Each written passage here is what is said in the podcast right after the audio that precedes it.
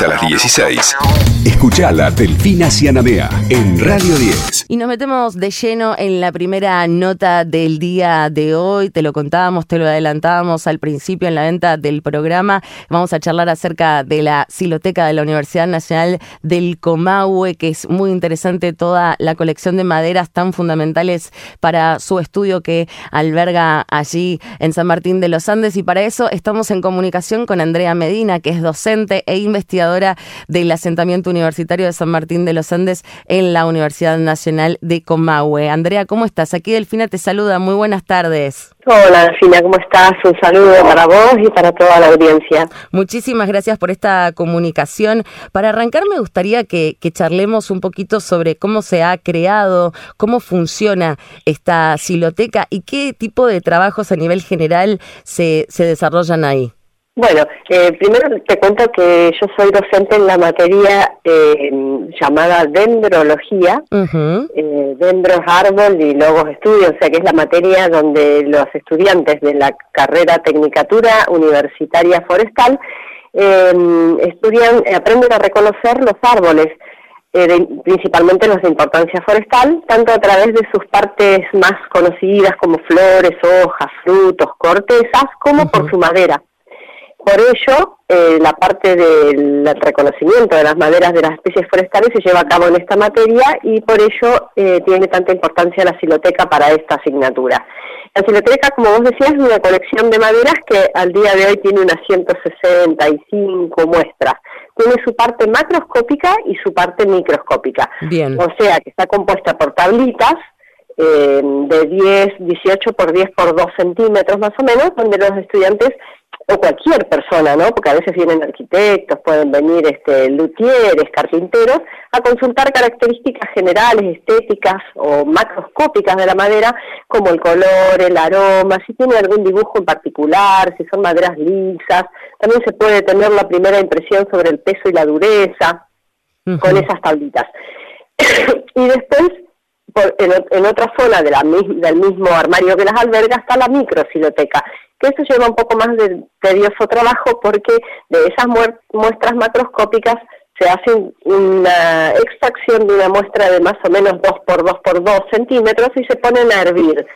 Después de muchas horas de hervor, dependiendo la dureza de la madera, eh, se, pasa, se hacen cortes microscópicos en un silótomo y ahí se obtienen las muestras de la microsiloteca, que son muestras más o menos de unos 10, 15 centímetros de espesor, de las tres caras diagnósticas con las que se estudia la madera, que son la transversal, la tangencial y la radial, y em, a partir de ella se pueden estudiar montones de cosas en el microscopio, como eh, cuestiones que tienen que ver con su anatomía, por ejemplo, si tienen anillos de crecimiento o no, si tienen fibras de paredes gruesas o no, bueno, un montón de cosas que tienen que ver con esto, ¿no? Con la constitución anatómica, con las células que, las, que los componen.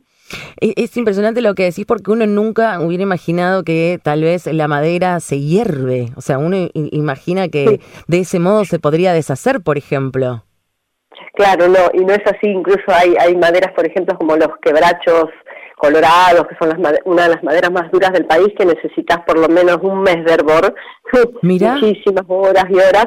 En cambio, por ejemplo, otras como, bueno, algunas conocidas de acá del sur, eh, el Raulí, por ejemplo, eh, con unas seis horas de hervor eh, ya está lista para entrar al silótomo. O sea, acá depende la dureza y la densidad de la madera, pero sí, sí, la madera tiene muchas cuestiones que uno piensa, bueno, madera es sabemos que es una materia prima de primordial importancia para la humanidad, ya sea para leña, para construcción, etcétera, pero también tiene un montón de otras aristas que desconocemos la mayoría de las personas que tiene que ver con un montón de información que contiene la madera adentro, ¿no? Porque no nos olvidemos que es un producto biológico, que lo producen los árboles a lo largo de toda su vida, sumado que son especies longevas, ¿no? Los árboles son eh, las especies leñosas en general son longevas, entonces todo lo que sucede durante toda su vida queda de alguna manera registrado dentro de la madera. Por ello la madera es también fuente de información de un montón de cosas del pasado, del clima, de frecuencias históricas de fuego, em, de ataques de insectos, por ejemplo, de erupciones volcánicas, heladas, todo lo que le sucede al árbol de una u otra manera queda grabado en la madera eso hace, habilita a la madera para un montón de estudios más, aparte de lo que tiene que ver con eh, su uso como materia prima. ¿Se, se conoce, digamos, se sabe, por ejemplo, cuál es la que vive durante muchos, muchos más años? ¿Cuál es pues la, más longeva? Se considera, a Pinus longeva, justamente se llama así, Pinus longeva. Eh, se la considera una de las especies más eh, que más años vive en el mundo. Eh, y, le sigue una eh, argentina, chileno-argentina, que es eh, Firroia cupresoides, el alerce nativo, ¿no? Porque hay otro alerce que es europeo, pero en general todos los árboles son muy longevos, pero sí, estas que te nombraba se consideran las más longevas dentro de las que están estudiadas. Y, recién mencionabas toda la, información que se puede extraer de allí y, hablábamos hace un ratito del hallazgo de, de, este cadáver que se encontró, que tiene muchísimos años. No sé si vos formaste parte de este proceso de, excavación, pero sí me imagino que después de todos los estudios que se hicieron, porque esta mujer fue encontrada arriba de una canoa.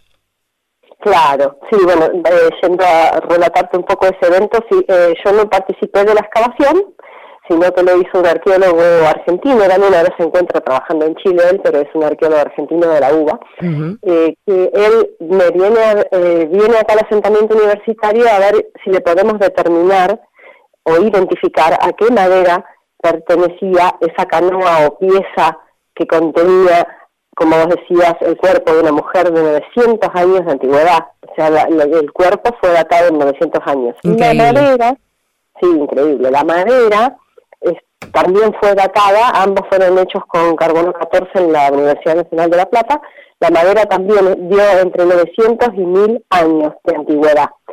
Y mm, a pesar de ser tan antigua como estaba ahuecada con el uso del fuego, cuando una madera es quemada dura muchísimo más en descomponerse que cuando no es quemada. Ah, mira. Así que pudimos determinar eh, rápidamente a qué madera pertenecía, porque esos pedacitos de carbón, eh, por supuesto no trajo toda la pieza, trajo pedazos, eh, segmentos, y mm, mirándonos en el microscopio y con la ayuda de la siloteca, que es otra de los potenciales usos que tienen las colecciones de madera, son como material de referencia, porque entonces nosotros pusimos esta muestra bajo el microscopio con luz incidente fuerte y pudimos ver características anatómicas que nos, nos orientaban hacia el grupo de las gimnospermas, que son todo lo que son pinos, cipreses, porque tienen un leño menos complejo que el de las dicotiledonias como si fuesen los eucaliptus, por ejemplo, ¿no?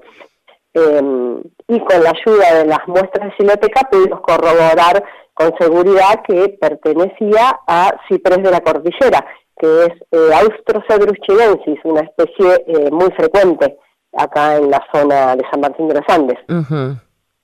¿Y pudieron descubrir algo más eh, relativo a, esa canoa, digo, a la historia que se escondía detrás del, hallazgo de esa mujer en particular? No, en relación a la manera que nos trajeron pudimos identificar la especie y después lo que hicieron los arqueólogos, que fueron los que trabajaron en, el, en, el, en la excavación, fue medir la pieza y se concluyó, concluyeron ellos que pertenecía a un solo árbol, o sea que era una pieza entera, un tronco entero de un ciprés de más o menos 55, 60 centímetros de diámetro y que como decía antes había sido ahuecado para seguramente con objetivos de meter el cuerpo de esta mujer dentro de él, había sido ahuecado con el uso del fuego.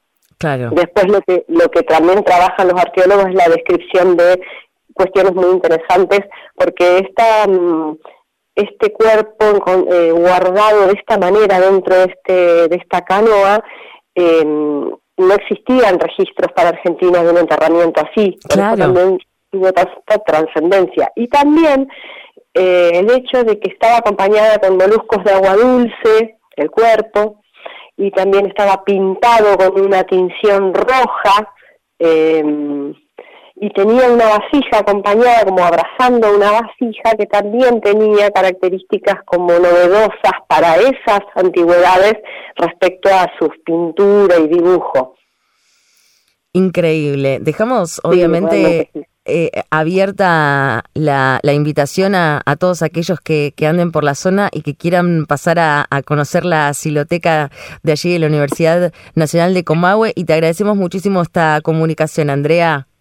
Bueno, no, de nada, gracias a ustedes porque uno de los intereses nuestros es justamente que sea visitada, sea conocida, eh, se pueden, como vos decías, puede venir, no sé, por ejemplo, gente que anda viajando de turista, puede tener ganas de venir a verla, es hermosa, son hay unas maderas bellísimas, así que... Y que, y que mm, conozcan el, el, trabajo que hacen ustedes, que es, que es maravilloso también. Exactamente. Estamos en comunicación con Andrea Medina, docente e investigadora del asentamiento universitario de San Martín de los Andes de la Universidad Nacional de Comahue. Te mandamos un beso grande. Bueno, un beso a ustedes también. Gracias. Adiós. Chao. Hasta las 16. Escuchala Delfina Cianamea en Radio 10.